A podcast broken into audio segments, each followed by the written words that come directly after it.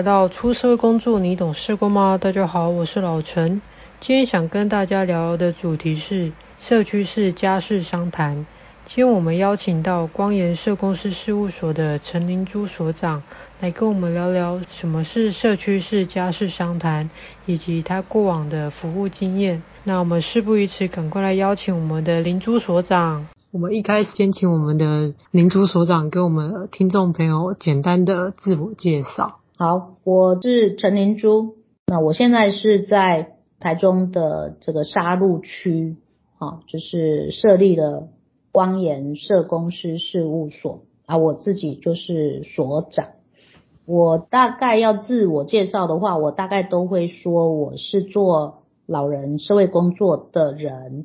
啊，就是我从大学毕业，我就进到老人医院，然后护理之家啦、日照啦，只要跟老人有关的社会服务方案，我大概都做过。那后来就因缘际会哦，就进到学校担任全职的老师，啊，也是在老照系，所以我一直都在老人这个领域。在疫情之前，我决定。离开学校，自己设立事务所。那这中间大概就是各种机缘，所以从老人的领域扩大到身心障碍的领域。那也因为我自己家庭照顾的关系，所以又接触了艺术辅疗。总之呢，大概就是在老人身心障碍家庭这个。范畴里面算学习吧，哈，我觉得一直是在学习的状态，当然也是有在付出了。比较跟我们今天有关的呃家事商谈的这个领域的话，其实是因为在很年轻的时候，就是呃好多年前哈，我们社工师公会全联会的理事长，我们想要进到法院里面去参与，就是法院的一些社会工作。那后来谈谈谈就变成是，呃，我们进去参与在家事调解的这个业务里面啊，我那时候算最年轻的调解委员，没想到这样一做十七年过去了，它这中间有很多的转变，所以我觉得今天也可以跟大家分享一下，就是这个家庭、婚姻，然后孩子的侵权。抚养费这一些事情，其实，在我们社会工作的这个系统里面，其实做了不少的事情。哇，真是资深的前辈，有很多比我还资深的，还在第一线在服务的前辈，所以我算，呃，我自认为是中生代啊，但是对年轻的来讲，算老灰啊。是，那我也是透过光言社工师事务所的粉砖认识到林珠所长，那。老陈就觉得很好奇，说林珠所长当初是怎么样的起心动念，会想要透过事务所这样的组织来提供社会福利？那其他的社福组织跟事务所有什么样子的差异吗？嗯，其实我设立事务所呢，几个关键的想法，一个就是我在大学里面教书，我觉得是还不错。很稳定的一个生活，然后也不错的社会地位。可是我觉得在这个过程里面，我还是会跟呃一般的社福团体有一些接触，都是变成是去指导人家说啊、事情该怎么做，个案该怎么做。可是就是离开了第一线工作之后，在学校我只能拿学生来做个案了，我 好怪，学生变我的案主。我我很想要回到实务工作，真的做。个案真的设计团体带团体，然后嗯，这是一个心里面每次就觉得接案的那种呃回馈感跟想要学习的那个心啊，所以我一直在法院，虽然很忙哦，所以我一直还是维持去法院呃处理就是家庭纷争的这样的一个个案，因为那个都是非常高冲突的，等于我们。在教学上面，所有的个案会谈技巧，通通都要拿出来用，包括团体动力啊、家庭冲突啊这些，通通都要拿出来用。所以我一直想要回到实务，哦啊，但是从学校老师很有保障的工作，收入还不错的工作，要转成开事务所，其实这中间有一个算是人生的转捩点，就是可能很多人不是做老人领域的，不是很清楚这个概念，就是第三人生的概念。诶，我可以反问老陈吗？是是，老你你觉得第一人生是什么时候？然后第二人生是什么时候？嗯，第一人生应该是我的原生家庭吧？啊，对。那第二人生应该是，就是我可能三十岁之类的吧，就是在一个 自己。需要创造另外一个自己的人生蓝图。那第三个应该就是老年了吧？刚才一直说老年。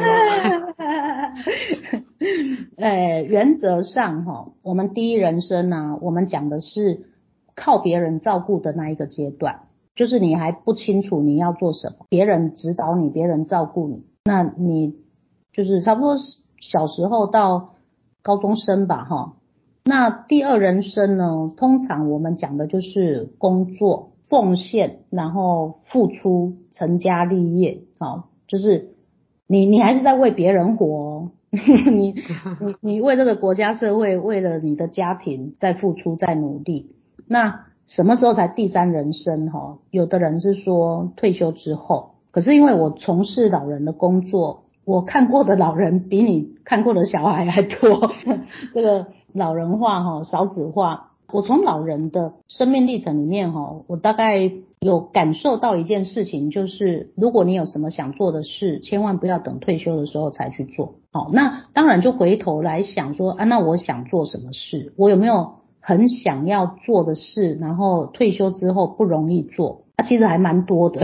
所以，所以我后来想一想，那我干嘛要等退休？如果退休是呃另外一个阶段。那我还不如趁我现在提早把我的第二人生告一段落，开始我的第三人生。那至少我的体力、智力、我的行动力，我觉得还比较好一点。好，那我心里面我的第三人生其实愿望不多，就是在过去很努力功成名就的那个过程，我把家人忽略了，然后把我自己健康忽略了。那对社会工作的专业，其实我也是有一点莫名的使命感。我觉得我应该累积这么多的所谓的呃专业的知识能力，我觉得我应该要做点事情。可是我并不是要去选什么政治人物，还是选什么呃 那个什么理事长，我都不是。我就是想要把好像我们社工师法里面。哦，不是讲说啊，可以设立事务所嘛？然后可以独立啦，呃，专业被看见啦。我想要用我自己的方法，看能不能做做看。这个是一个是生活上的，一个是啊、算是专业面向上的啊。那我就这样子想，我就觉得啊，那我还留在学校干什么？就是在学校也是一条路啦，继续做，然后。呃，作育英才，然后鼓励学生去发扬光大，当然它也是一条路。不过，嗯，我觉得我想自己试试看，所以那时候大概想了两三年，就决定好，那就是现在。二零一九年的时候离开学校，可是人算不如天算，都还在呃筹备的过程，就遇到疫情。不过我觉得我我有一个优点，就是我不会把它当作是不好的事情。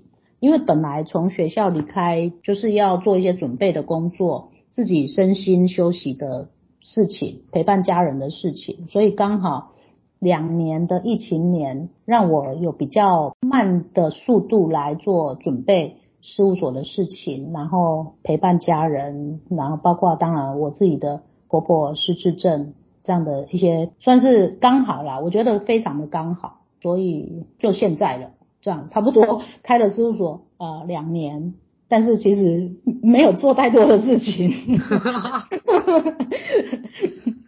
对，可是台湾的事务所真的不多哎，应该说以数量来讲真的不多，而且有一些前辈，就是我我算还算年轻的事务所。有一些前辈他开事务所就是开了，他并没有真的在运作。那有的事务所它的呃运作的像一般的协会或基金会，我也觉得不是我心中想的那个模式。所以一来数量也少啦，所以大家社会大众知道的并不是那么多。那二来是好像大家听得到的，好像跟一般的。协会或基金会做的去接方案呐、或者是对啊，就是接受补助还不行，但是也是会去接政府方案。目前我希望事务所的模式不比较不是那个模式，我比较希望的是，我们社公司法通过的时候，前辈们跟我们讲，事务所是一个独立职业的专业行业，我想要做那个东西，所以是开事务所对我来讲有一点。试试看的跟圆梦的这个效果就对了。了解。那目前事务所有针对什么样的服务类型或是服务的内容吗？事务所，因为我一开始的时候就是刚刚讲的遇到疫情年嘛，没有真的开始大展宏图，但是我设计的本来就是要做。所谓的社工师法里面提到的这些项目，就是个案团体、社区组织这些我都做，可是我不是要做，嗯、好像就是说政府补助我，我才不跟个案收费还是什么，我我不管费用是怎么来，我要管的是我到底是在做社会工作、个案工作啊，社会工作的团体工作。还是我只是会谈而已。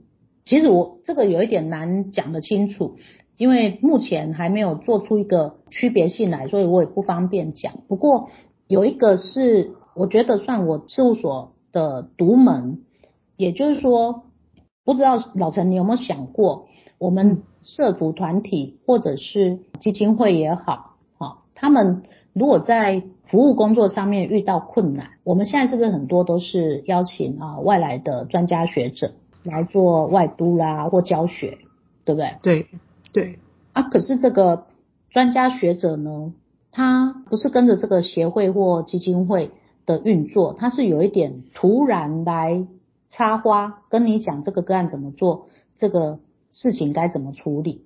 所以其实我们的社福团体的专业。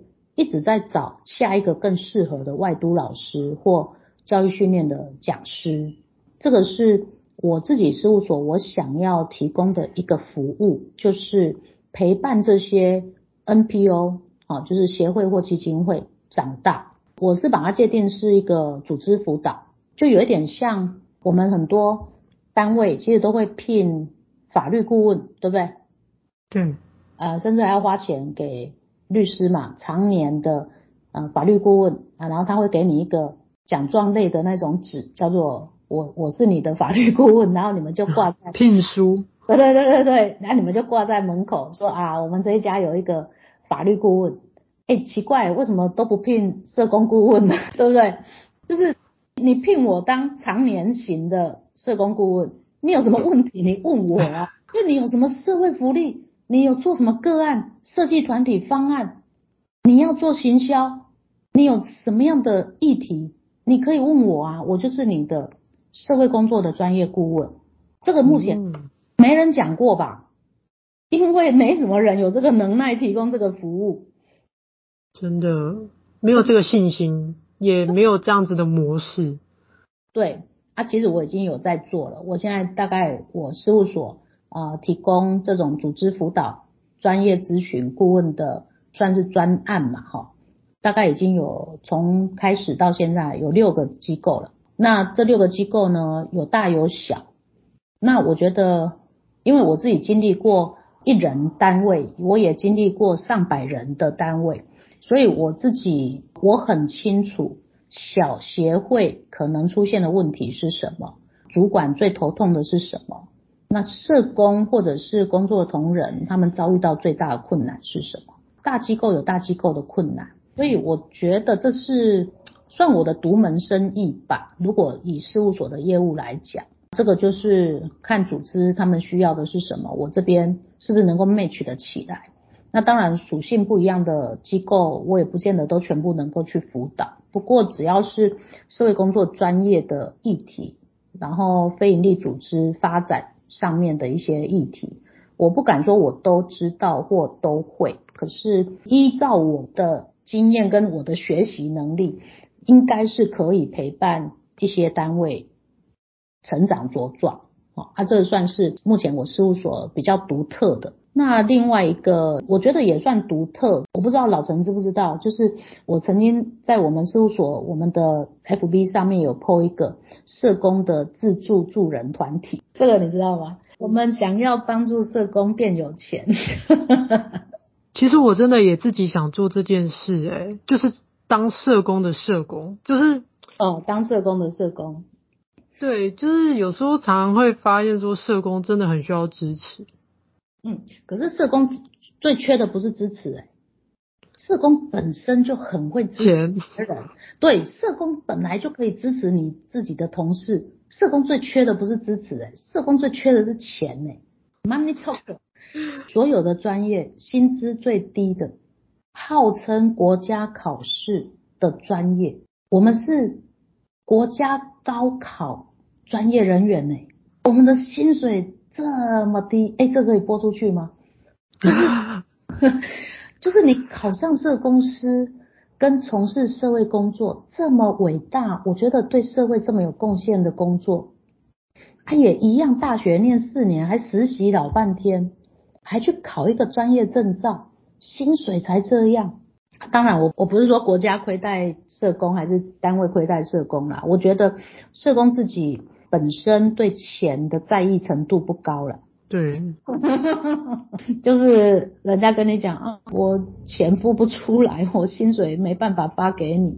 哦，社工竟然还有以前不是，现在还有吧？我不知道，以前不是闹得沸沸扬扬回捐回扣的问题吗？一定还有啦，除不掉的。而且重点是，重点是哪个行业有这种东西呢？全世界哪个行业有这种东西？社工陋习。他他其实不是陋习哦，我我年纪够大，我可以帮忙这些单位洗白一下。他他其实不是陋习，它是一个大家共体时间底下的一个历史产物。共体时间，真的真的，当初勾诈勾诈真的是，可是后来被滥用。因为早期非常勾诈的时候，因为我我讲真话，我是真的已经那么多年以前我就从事社会工作，我知道以前是什么样的原因。可是后来的主管或者是我们讲叫做机构的负责人滥用了大家的共体时间，所以才会变成陋习，甚至我觉得其实就是违法。早期真的不是为了违法欸。啊，可是现在就是，反正这没什么好讲，它就是错的。可是你看哪个行业可以容许这种事这么久？没有，就只有 社工。啊，可是哈、哦，性多强啊？应该是说我们社工的从业人员哈、哦，有一种善心。那个善心就是你你愿意来从事社工的人跟。念社工后来不走社工的人，其实本来就有一点不太一样。或者我们讲更清楚一点，就是你之所以对社会工作这个工作有一点感动，愿意留下来，这些人跟做了一两年他不愿意做，他他要去别的行业的，不先不管什么原因，是有一点点不太一样。好，那可是我不觉得应该要苛刻工作人员，所以。我事务所其实我想要，其实也办了几次啦，就是我比较想要就是帮助呃社工助人者能够把理财这件事情搞懂，就是你一般来讲你要帮助呃民众，就是弱势的民众脱贫，你自己要先知道什么叫做贫穷，怎样能够脱贫。可是我们自己的社工的财务观念很差。甚至有人说，就是因为数学不好才来做社工。是不是统计好头很痛呢？啊，对啊，所以所以这个就是很奇怪，你数学不好，统计不好，可是你要帮助，比如说弱势的民众，像我曾经有一个学生，他很好笑，他就是都搞不清楚自己身上有多少钱，可是他却要教他的青少年脱贫，然后要教他青少年记账。我说啊，你自己有没有在记账？他说没有。我说那你你你怎么教你的青少年记账？你你自己不懂的事情，你怎么去从事这个服务？所以我我有一个很很希望能够稳定办的一个课程是社工的理财的课程。一方面是增加社工在协助案主的这个脱贫的能力，一方面是让社工自己也知道 不用靠死薪水，而是要有一点理财，小小的投资，稳定的投资，这样子才有办法恭维大声，不然工作人员就是自己的生活过得不好，就为了五斗米在折腰，不然。哪个行业可以容许主管扣我薪水，还叫我捐回去？你老陈，你想得到哪一个行业可以允许？年内就是这么多下来，嗯、对不对？这个算是我开事务所两个比较独特一点的。那其他的时候，我觉得事务所可以做的接个案啊，做团体啦，做专业的督导啦，教育训练啦，我觉得这个都没什么问题。其任何事务所只要自己的专业能力。差不多独立职业，我觉得开事务所没什么太大问题。大概事务所可以做蛮多的啦，我我自己觉得蛮多的，是还没有充分的时间。疫情年真的打乱了一切的规划。嗯，那也想问林珠所长，就是那当初怎么会想要透过就是事务所来？承接我们今天这个主题，社区式家事商谈的这个服务，然后推动，甚至后来的宣传都是很热络在进行。那当初是为什么想要投入这样子的服务？嗯，好，这个大概一来呢是跟我开事务所的时间点有关。那最主要其实是这个社区式的家事商谈，它跟我长期在法院的。家事调解有很大的关联性。那我们一直希望推社区式的家事商谈，可是法令上呢、政策上呢，还是民众的观念上，都还没到那个阶段。那我自己全职在学校当老师，我也没有那个心力去投入太多，所以那时候啊，决定离开学校。全职来设立这个事务所的时候，我也有想过，如果我真的要跟政府合作的话，我第一优先愿意做的事情是什么？那刚好就是这个因缘际会，我们台中市呢有一笔经费愿意来做这个，算是现在社安网嘛，呃，家庭的议题算越来越受到重视嘛，哈，那我们台中市政府他们就框列了一笔经费。那那时候在找合作单位的时候，其实我也一直在犹豫，我事务所还没准备好要来投入的话，我自己就要花很大心力在这一件事情上。所以一开始也不是我事务所接，是另外一个协会接，我们这些老师们都一起参与在里面。那我们台中市是比较特别一点，就是我们的商谈老师其实都是。法院的调解委员，啊，那因为台中地方法院的家事调解制度呢，从两千零五年，民国九十四年嘛，推到现在，其实是很有制度、很有规模。可是，在法院的案件跟在社区的案件，其实它是不一样。我们最希望的不是说，哦，婚姻孩子的事情有什么不同意见的时候，就一定要告到法院去。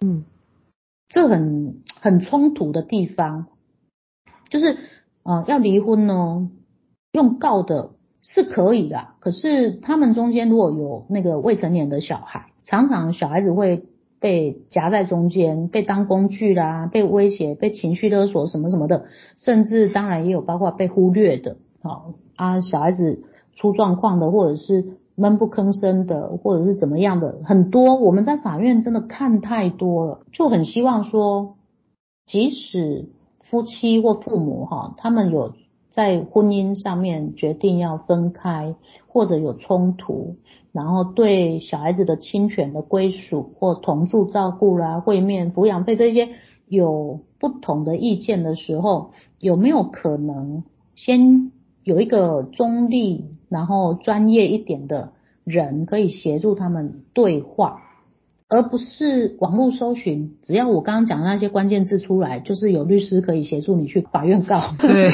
这个当然就是过去民众的习惯嘛。我跟对方讲不通，那我们就法院见嘛。好像法院是一个解决问题的地方，可是只要去过法院，都知道问题没有被解决，只有这一件事有一个答案，但是那一个问题就没办法因为诉讼而解决，它可能就变成大家。越冲突，或者是互相在那边拍照存证啊，然后甚至在交付小孩子会面的时候还要现场录影。这个我我们很希望说试试看，如果是在住家附近就有这样的一个中立的，然后真的是受过很好的性别敏感的训练的委员或专家，能够来帮助有这个困难的。夫妻或家庭，啊，这个就是家事商谈服务。那当然，我们那时候要从法院来推动这个社区的服务的时候，其实台中不是第一个，本来儿童福利联盟他们就有在推动，对，只是说民众不见得那么的清楚。那我们那时候就在想说，哎，那如果可能的话，政府提供免费的经费，我们来大力宣传。不管民众知道不知道，至少把这个讯息宣传出去，让民众至少知道还有不同的方法可以来解决。我我觉得我们社会工作有一点傻傻的啦，就是民众现在今年不知道没关系，明年后年他应该有机会知道。那如果我们做得不错的话，民众总是会口耳相传。那再加上现在的社群平台嘛，哈，我觉得。一定会有机会让这个家庭的议题不一定要到法院去解决，而是在社区里面就可以有一个不错的处理。那当然，我讲的不是那个那个乡镇公所那种调解委员会的，我不是讲他们不罗好啊。如果那个有用的话，我们现在不会有那么多都要跑到法院去告。这个也也要看我们能够持续推动多久啦。我们目前这样子在 FB 上面放消息啦，然后去学校里面宣讲啦，然后就是跟社福团体的社工人员做宣传啦。我觉得开始有收到一些效果，像户政事务所也会帮我们把那个去问怎么离婚的程序的民众转介过来。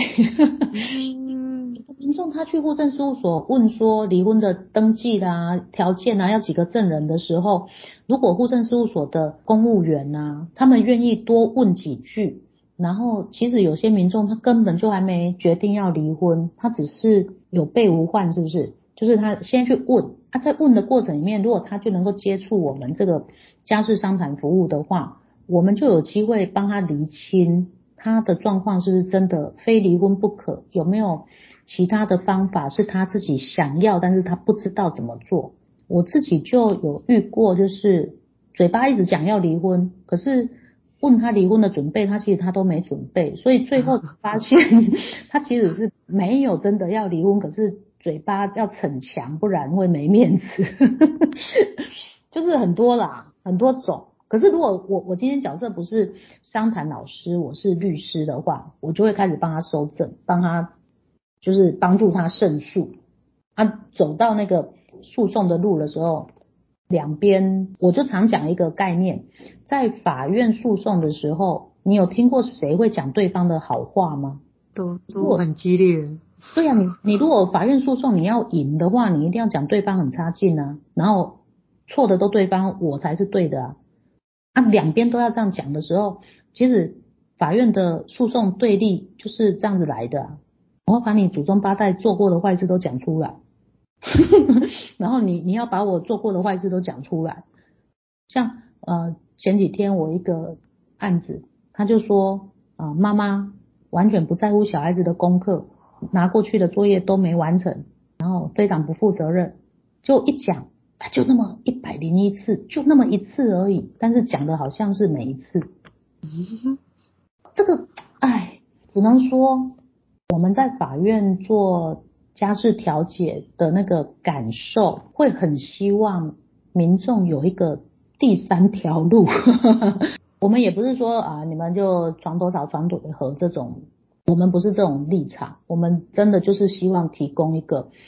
中立的第三方的空间跟时间跟啊协助对话沟通的一个情境，让可以讲的话讲清楚。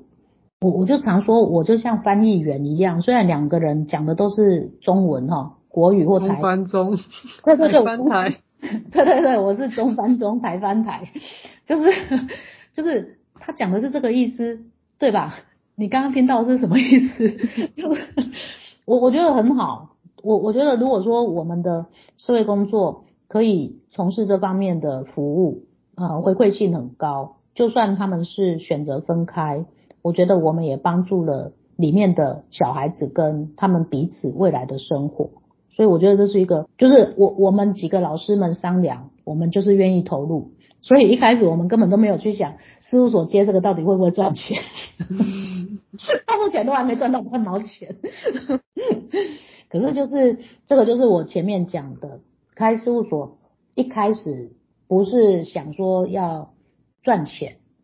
我我自己的经济收入来源是投资理财是一大部分，我自己过去啊、累积的能力，比如说出版啊，还是其他的，呃，我个人的演讲或者是啊、专业的辅导，那个是可以有不错的收入。可是如果要从这个方案，因为它毕竟它还是一个政府委托的方案，政府委托的方案没办法让你赚钱，它就是一个，请你把这件事情做好。然后我们就觉得说，哎，对，这个就是我们要做的，所以就互相合作愉快。有一点跟别人在以为的事务所接方案就可以赚到什么钱，这个比较不一样。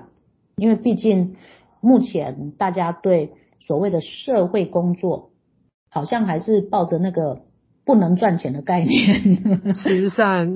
对对，就是就是你会计师事务所、律师事务所，从来没人担心他赚到钱。然后对社公司事务所就会觉得，哎，这样你们会不会赚太多？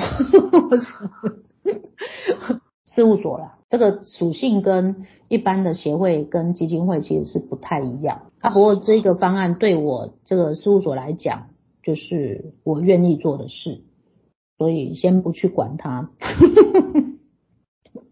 所以我就说，我急得大声啊！事务所不是靠这一个方案来营运或者是获利的，所以原则上我们还是会希望把这个家事商谈服务做出一个模式，就像我们当初在把社工专业引进法院，提供专业的家事调解，现在全台湾都有。那二零零五年那时候我们实验方案做了大概四五年吧，我们也做了一些发表。然后司法院也就觉得，哎，这真的是不错。当然不是都都是台中地院的功劳啦，士林地院也蛮不错的，蛮多地方法院试办的都很投入，所以很多民众现在可以享受很好的专业调解，在法院里面，其实就是前面我们将近快二十年的耕耘。所以现在这个社区式的家事商谈，如果我们把我自己事务所当做去年是第一年的话，也不过才刚开始，所以就有耐心的栽培这个方案。应该十年后我还活着吧？我我的体力智力都还可以的状态，应该这个方案是可以茁壮的。嗯，民众就不用只要有问题就跑去法院告来告去。我就常说。把那个请律师的钱省下来养小孩，就不用在那边争执抚养费多一千还是少两千，就是这样咯。这个服务方案是。那想问林珠所长，就是说刚才有说到是户政那一端，嗯，可能就有这个敏感度，就会透过转介，是转介单吗？嗯、还是说？就打一通电话跟你们说，哎、欸，我们有 有这样子的一个民众，这样可能有这样的需求。那那其实，呃，刚才有说是从社安网的一个立基点去推动这样子的服务嘛。那刚才林珠所长又说，您是从法院起家，就是慢慢去拓展这样子的服务。那其实会比较想要去。了解是说，那在法院这一端的家事调解跟社区是到底差异性在哪里？那呃，民众要怎么去连接这样子的服务？那又要怎么去理解？就是说，而、我申请这个服务虽然是免费，那到底对我的帮助是在哪里？这样子。嗯，好，哎、你问的是很大很大的问题，有一些我自己目前也没答案。不过呢，像户政，呃，他们为什么会愿意告诉民众说有这个服务？其实就是我们在台中，我们强力宣导，然后我们台中还邀请户政的呃相关的业务承办人员来开联系会议，到这个层级这样。对对对，就是有一点算是很认真在推动。那也不是每个户政都真的了解这个重要性或。他们愿意多做这个动作啊，那时候也考虑到这一点，所以我们给他们的单子很简单，只要民众有一个名字谢小姐，然后电话联络得到就可以了，就可以了啊。当然，如果他们愿意填那个关怀单的话，当然更好。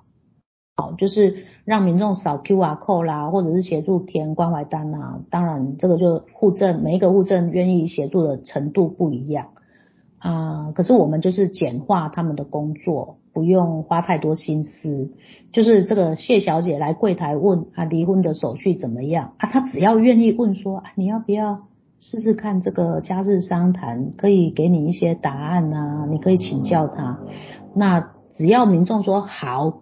然后他愿意问他电话几号，留一个代号，比如说老陈，那也不用真实姓名，无所谓，因为民众他真的有需要的时候，他就会告诉我们实际的资料，哦，所以户政是这样开始的。啊，也是蛮辛苦的，今年算第二年，所以我们台中的户政相关的单位，我我自己觉得啦，应该算是，呃呃，不敢说最积极，但是一定算。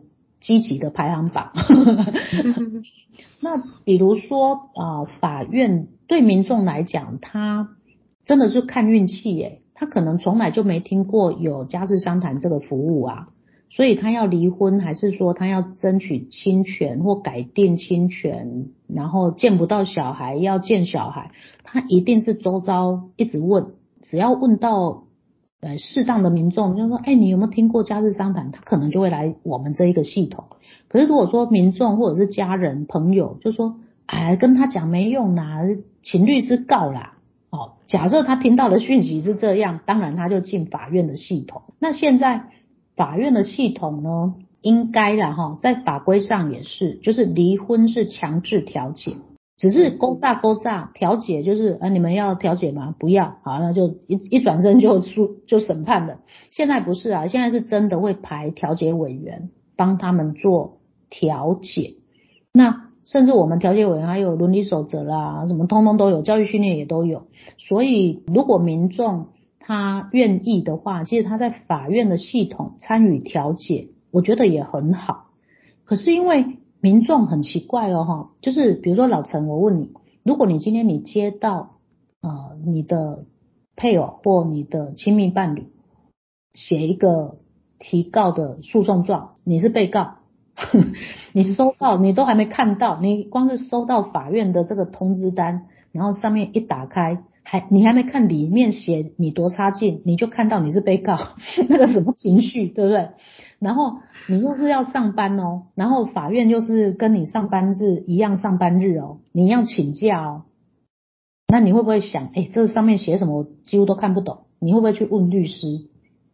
会。啊，所以进到法院，就算是明明讲今天要调解，双方还是带律师来，而且我发现现在不晓得为什么，我现在发现哦，一个案子一个律师，所以像我昨天刚好昨天有去法院调解。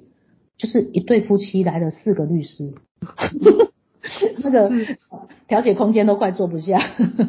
一个案子是那个抚养费，一个案子是会面交往，等于就是他们一个抚养费请一个律师，然后会面交往再请一个律师，反正就是总之来调解。我们本来是希望来调解，结果也是当做是诉讼前哨战，很多啊。所以那个冲突对立，就是我们希望把它淡化掉。啊，不过不容易，在法院的系统不容易，因为调解不成立就会变成诉讼嘛。嗯，啊，不过呢，调解的效力是跟诉讼法官审判是一样的，所以我觉得我也不是说啊，民众都不要去法院的系统，因为有一些案件真的是要法院才能够做一个所谓的调查跟裁判。哈，啊，可是其实我我自己也在婚姻家庭里面。也好几次闪过那个念头，离婚算了，也也曾经闪过这些念。所以一般来讲，我们会希望说，你的对立冲突没那么大，争执点还没那么严重之前，用谈的啊。我刚刚可能忘记讲，为什么我们一直鼓励要用谈的，主要是因为未成年的小孩，一对夫妻哈，他们。因为误会而结婚，然后因为认识而离婚嘛。我决定这样子的时候，其实不关我们的事，因为他们就是两个大人，成年人，他们要做什么决定无所谓。那如果就算发生凶杀案，也是刑事案件。我们在乎的是这样的家庭里面有未成年的孩子，他们可能在爸爸妈妈嗯这个纷纷扰扰的过程里面，因为有时候会吵很久。争执很久，甚至诉讼很久，但是小孩子不会停止长大。这些小孩子他们会在这种氛围底下长大，很辛苦。我常常就跟有的比较极端的爸爸妈妈，我就跟他们讲说：你想想看，我社工呢，我社工，我为什么要来法院帮你们调解？法院又没付我薪水，因为我不希望你们的孩子以后变成我社工的个案呢、这种恶性循环到底要什么时候才结束？甚至有时候我们在法院里面啊、呃，也会跟呃，就是爸爸妈妈问他们自己的状况是怎么样。而且甚至有一个爸爸跟我讲，我印象非常深刻。他说：“老师，你讲的那个案例哈，就是我小时候了，就是在高冲突的婚姻底下长大的孩子，会有一些特殊的状况。我们不希望这些孩子被他们爸爸妈妈的纷争。”受到太多负面影响，所以我们才会希望爸爸妈妈除了顾到自己婚姻里面的挫败，甚至被背叛啊，还是什么暴力啊，哈，除了看到自己的伤口之外，也要看到他们的孩子是不是也需要被关照到。那当然，我们就很反对那种拿小孩来当挡箭牌啊，还是当做工具跟对方情绪勒索的这一种。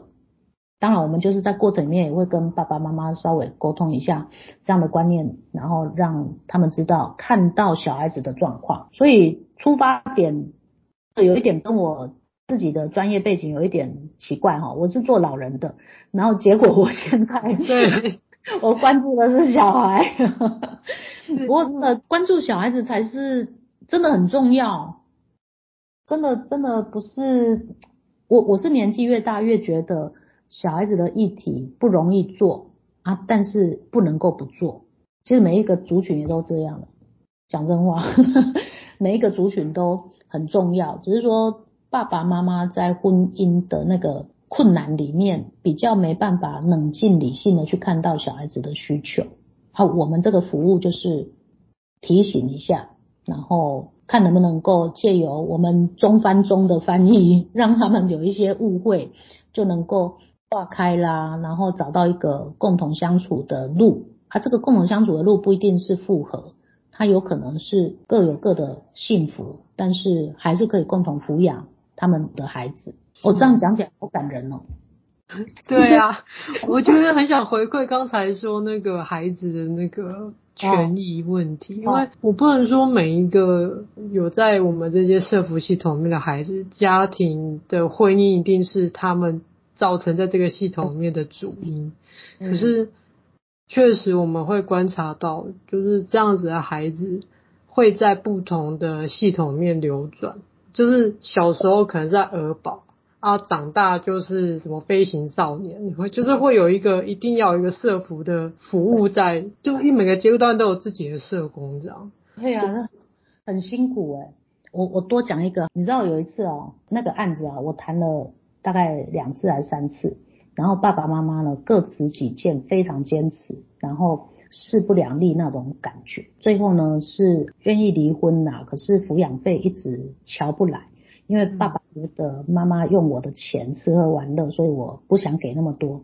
啊，妈妈就一直认为说啊，孩子就是需要这么多钱哈，总之就是差了一两千块，差了一两千块，我就很想说，就随便啦，差一两千块我出好了，是是那 kimoji 过不去，对对，就是就是那个 kimoji，然后就卡住，然后我就说哈，不管下次最后一次，因为你们只差这一两千块，如果你们还是要这样争执的话，我就不协助了。因为我觉得没意义，他们只是在出那一口气刁难对方，所以谁都不退让。结果呢，下一次约好的那个时间，他们还是真的来。我就说你们有方案了没有？然后那个妈妈就说有了，都讲好了。然后我就说啊，真的，都讲好了啊，我都还没开始问哦。那个妈妈就说老师，你赶快帮我们写一写啦，我很等一下要去医院。我就说为什么要去医院？他说因为他女儿在学校自杀。我说啊。自杀？什么时候？他说现在在医院，哦，还没醒。我说啊啊，我就问爸爸说，你知道吗？然后爸爸就说我知道啊，我们所以我们就赶快弄一弄，我们就要过去医院了。我说啊，那你们干嘛今天还来？你们应该先去医院才对啊。然后说他们已经去过了，就是。啊、呃，我就说啊，所以你们决定是多一千还是多两千还是少两千？你们决定的是什么？然后爸爸就说都可以啦，都没关系啦，没瓦贼的瓦贼啦。我心里就在想，啊、哦，真的很想骂圈圈叉叉，嗯哼，搞那么久，僵持到那个程度，我就想说我个案会谈记录有没有写错？没写错，这个转折也太大了吧？对对对。那我就心里想，我我没有在教训他们的，我就说好了，那赶快写一写定案了，你们就赶快去，就看他们一起去的呢。然后那个爸爸，他们已经决定要离婚了，那个爸爸还会帮那个妈妈开门哦，然后那个妈妈还跟他说谢谢哦，哦，完全不像我之前认识的那两个，一模一样，同一个人，同一组人。我就说我们要为我们的不理性付出多大的代价？可是这个啊。不可能在当下还没发生之前，就借由讲这些故事来让现在很高冲突的爸爸妈妈了解，他感受不到，觉得这个是我们的这个工作最困难，他感受不到，因为他还没走到那啊。可是小孩子的长大跟小孩子的改变是一天一天慢慢。他们怎么可能会事先知道他们这样子冲突的结果会让小孩子变成怎样？都是别人家才会变那样，我们家的很乖，不会。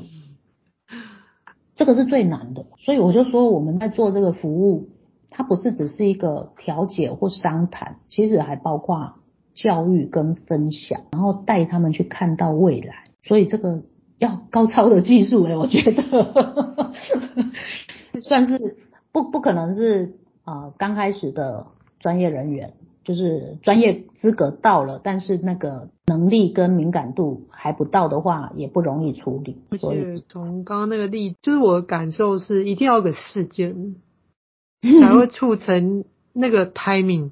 所以这个很好笑，呃，就是千错万错都是社工的错，只要出事 都是找社工，你怎么怎么做？这个就是这个就是我觉得。这个工作，我们社会工作这个行业，其实我觉得很了不起，就是人家出事的时候都想到你没做事，这个就是我说我我愿意去陪伴一些组织长大。其实怎么说呢？如果说啊真的出了什么事，然后大家要来追究你社工怎么没有做什么，你社工为什么早做了什么，个案记录拿出来看呢？我该做的我都有做，我该讲的我也有讲，我该提供的资讯啊，然后就是督促要去完成什么事，我都做了，而且我甚至还帮你转介，还没合了什么？你当初说的是什么？就是责任不一定真的是在我们身上，可是我们的这个专业从来没有教我们怎么去保护自己啊，这个就是我说你弄个社会工作顾问 聘书给我。我就当你的专业的支持者，因为大多数民众都会出了事都问社工，你做了什么，怎么都没做，不可能没做，是我该讲的我讲了，可是你体会不到，你没办法去想象，可能真的会发生那样的事，不然怎么会有那么多遗憾的事？对啊。有时候是要生命是要付出代价，成长是要付出代价。那也想请教林朱所长，就是针对我们今天这个社区式的家事商谈，在你们这样推动的这个历程当中，有没有觉得资源或者是比较困难的地方？我觉得如果有机会听到我们今天这一集节目的朋友，其实就是可以帮忙。散播这样一个观念，很简单的观念，就是决定要分或要合，它都不是一个容易的决定。那我们如果可能的话，就是帮助他们有一个中性理性的地方可以去好好沟通，而不是怂恿他们去法院互相提告。我觉得这是一个很简单但是不容易的事情。好，那另外一个说，嗯，这个服务方案它有没有什么需要什么协助哈？目前倒不是需要什么协助，目前真的就是一个社会大众不知道有这种服务可以来协助他们，甚至有一些民众都已经呃申请我们的服务了，然后却还把我们当讨债的，就是叫我们去跟对方。把抚养费出来，然后我们说，呃，这个抚养费我们需要，呃，你们两个人哈坐下来啊、呃、商量到底怎么样的状况啊，本来答应的钱为什么后来就没有付到足额？然后那个申请的人一听到我们要请他跟对方好好对话，他说我不想见他，你们帮我把钱要到就对了。然后我们就说，我们不是来要钱。他说，那你们有什么用？我我告他就好了。就是那个把我们当讨债的也有啦，然后 甚至也有就是他们申请的人发现说，我们不是替他讲话，而是有时候会替他们沟通，有时候也替另外一方还价。他们就觉得说，你们怎么可以都为着他？就对我们的角色啦，啊，当然我觉得我们都可以理解，因为在冲突或者是不愉快的关系里面，彼此剑拔弩张是很正常啊，因为我们一般的民众也不知道原来情感的事情，或者是法律关系的事情，或者是跟儿童权益有关的事情，有牵涉这么多问题，那甚至。我上次有一个爸爸，我快被他气死了，一直讲依据民法第几条，依据刑法第几条，依据家暴法第几条，我就在想说，你讲的都不对呢，第几条？我我心里就很想打脸他，但是嗯，他就满口都在讲第几条第几条啊，然后他引的条文都是不对的，然后观念也都不对，我心里想，好，我要到什么程度我才要告诉他你的都是错的？可是这个爸爸他就是都用这种方式在跟妈妈对话，所以妈妈就不想跟他对话，所以嗯，困境哦，这谁能够提供支持呢？我觉得这个服务方案不是一天两天或一年两年可以看到很大的成效，可是我们到目前为止，我觉得我们会慢慢的累积一些经验，然后把这些服务的案例。看有什么样的管道可以把它呃写成故事也好啦，或者在呃社群平台里面去做一些呃，当然就是匿名处理过之后的一个宣导，然后大家可能就是像看故事一样，就可以看到诶里面可能有自己的影子，或者呃朋友圈里面如果有人有这个需求的时候，他就会想到诶不一定要去告，告有一些优点，但是其实也有很多缺点。他们就会去想到，哎，那要不要申请看看？那他就开始去搜寻家事商谈的时候，他就有机会用不一样的方式来解决问题。我我觉得这个讲起来好像是一个理想梦想，但是，嗯、但是我觉得我们所有的社会服务方案，都是这样来的。我我觉得是需要大家一起去慢慢慢慢的奠定这样的一个基础，然后让民众知道，哎，原来有这种不一样的呃解决家庭纷争的方法，啊，可能三年五年或十年开花结果，啊，民众一有这种家庭纷争的时候，不会马上就想要劳民伤财的法院诉讼，他就会想到，哎，我们家附近我们这一区。有没有提供家事商谈服务，他就愿意先走这个温和的处理方式。所以我也不知道多多久以后呢，但是要有人开始做啊，总是要有人开始做。嗯，因为我我自己就是听到这个家事商谈服务，第一次听到是在我自己教育训练的时候，就是有单位有想要。就是做这件事情，就是也是妇女相关组织的同仁说哦，但是他们有一个诉求是说，很多人都会觉得是就是要离婚了，或者是离离婚的一个历程中的时候再使用。对，人家比较期待的是说，理想上应该是在你有可能有这个念头的时候，我们就介入服务。那。让他理解我们往后会遇到什么样的状况，那要要讨论的有什么，让这件事情影响是最小的，不管是双方还是小孩。对，那也也希望透过我的频道，就是让这个服务有更多的，不管是呃你本来就是社工，或者是对一般听众朋友有有这样子想要了解的，就可以不管是上到。光言的事务所的粉专，或者是你就上网 Google，我就觉得就是一个曝光度。我觉得这个对很多第一次听的人来讲，好像会觉得它是新的服务，其实它不算新的服务，它就是一个已经大概十多年的服务。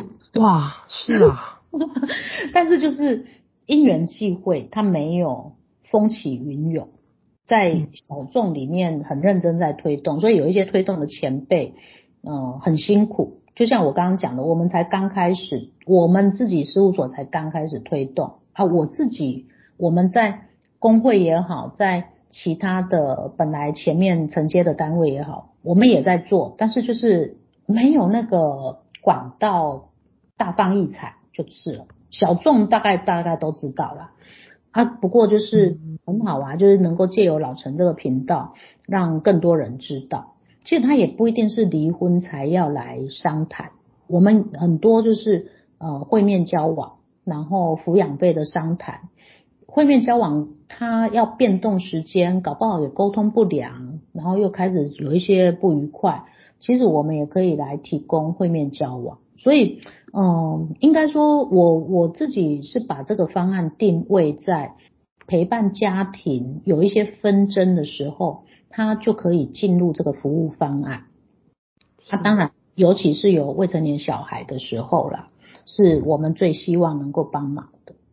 那我自己，我自己做老人的，我就呃有特别着重在就是老家庭里面，因为老人照顾而 闹分手，这个是越来越严重的问题。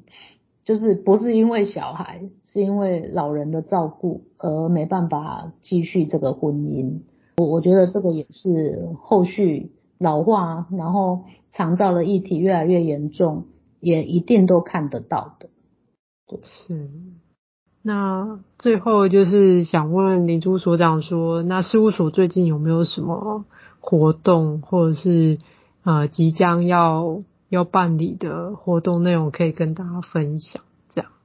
哦，最近哦，我们其实从开事务所到现在都还是受疫情的影响，所以事务所里面实体的呃聚会或呃课程团体活动大概都没有在运作啊。我们现在就是比较用视讯的方式，然后如果是要实体的。一对一的会谈的话，我们也是要 筛选一下，就是打疫苗的状况。那呃，应该是慢慢的疫情结束之后，我们的网站应该也就开张了。我们有在设计网站，哦，所以我才说疫情年刚好让我们慢慢 准备。就我们会设立网站，比较不会像 FB 这样子讯息都被洗掉，活动也会都在网站上面，所以只要搜寻光研社会工作师事务所，就应该是呃可以看得到我们新设计的网页。那另外就是呃我个人就很有兴趣的，就是我们的团体活动哦，尤其像我刚刚讲的，帮助我们社工伙伴。理财自助助人啊，这个这种属性的团体，我应该是会持续办。然后有一个是在规划当中，呃，年底应该会有一场，就是中年妇女的叙事团体啊，就是支持女性哈，因为我自己也算是呃中高龄女性。我对啊，对啊，我觉得。越是这个年纪，越能够理解中高龄女性面临的一些议题。那借由一些啊、粉彩活动，然后艺术辅疗的活动，我觉得这是我自己私心想要办理的一种团体的活动属性。其他的应该就是协助社工人员考上社工师，算是应该会常态性的一直办理。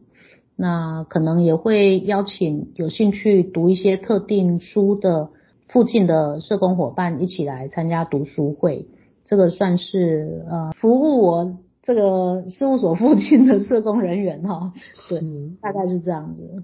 好，那老陈会把事务所的粉砖放在说明栏，那如果有相关的活动预告的话，都会在上面吗？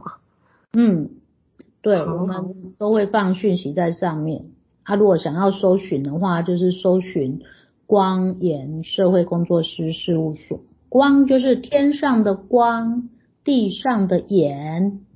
我都忘记介绍我的事务所名称了哈。但是就是你去查一下“光研”这两个字，应该就可以理解。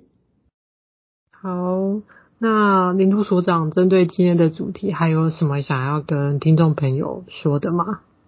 嗯，我觉得如果有心从事社会工作的话，哎，老陈的频道可以继续听，对不对？哈，那谢谢，这太重要了。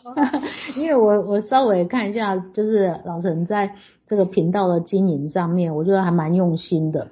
哦、呃，有有心要从事这个社会工作，对社会工作有兴趣，我觉得真的可以看一下我们都在做些什么，因为领域真的很多，差异性很大。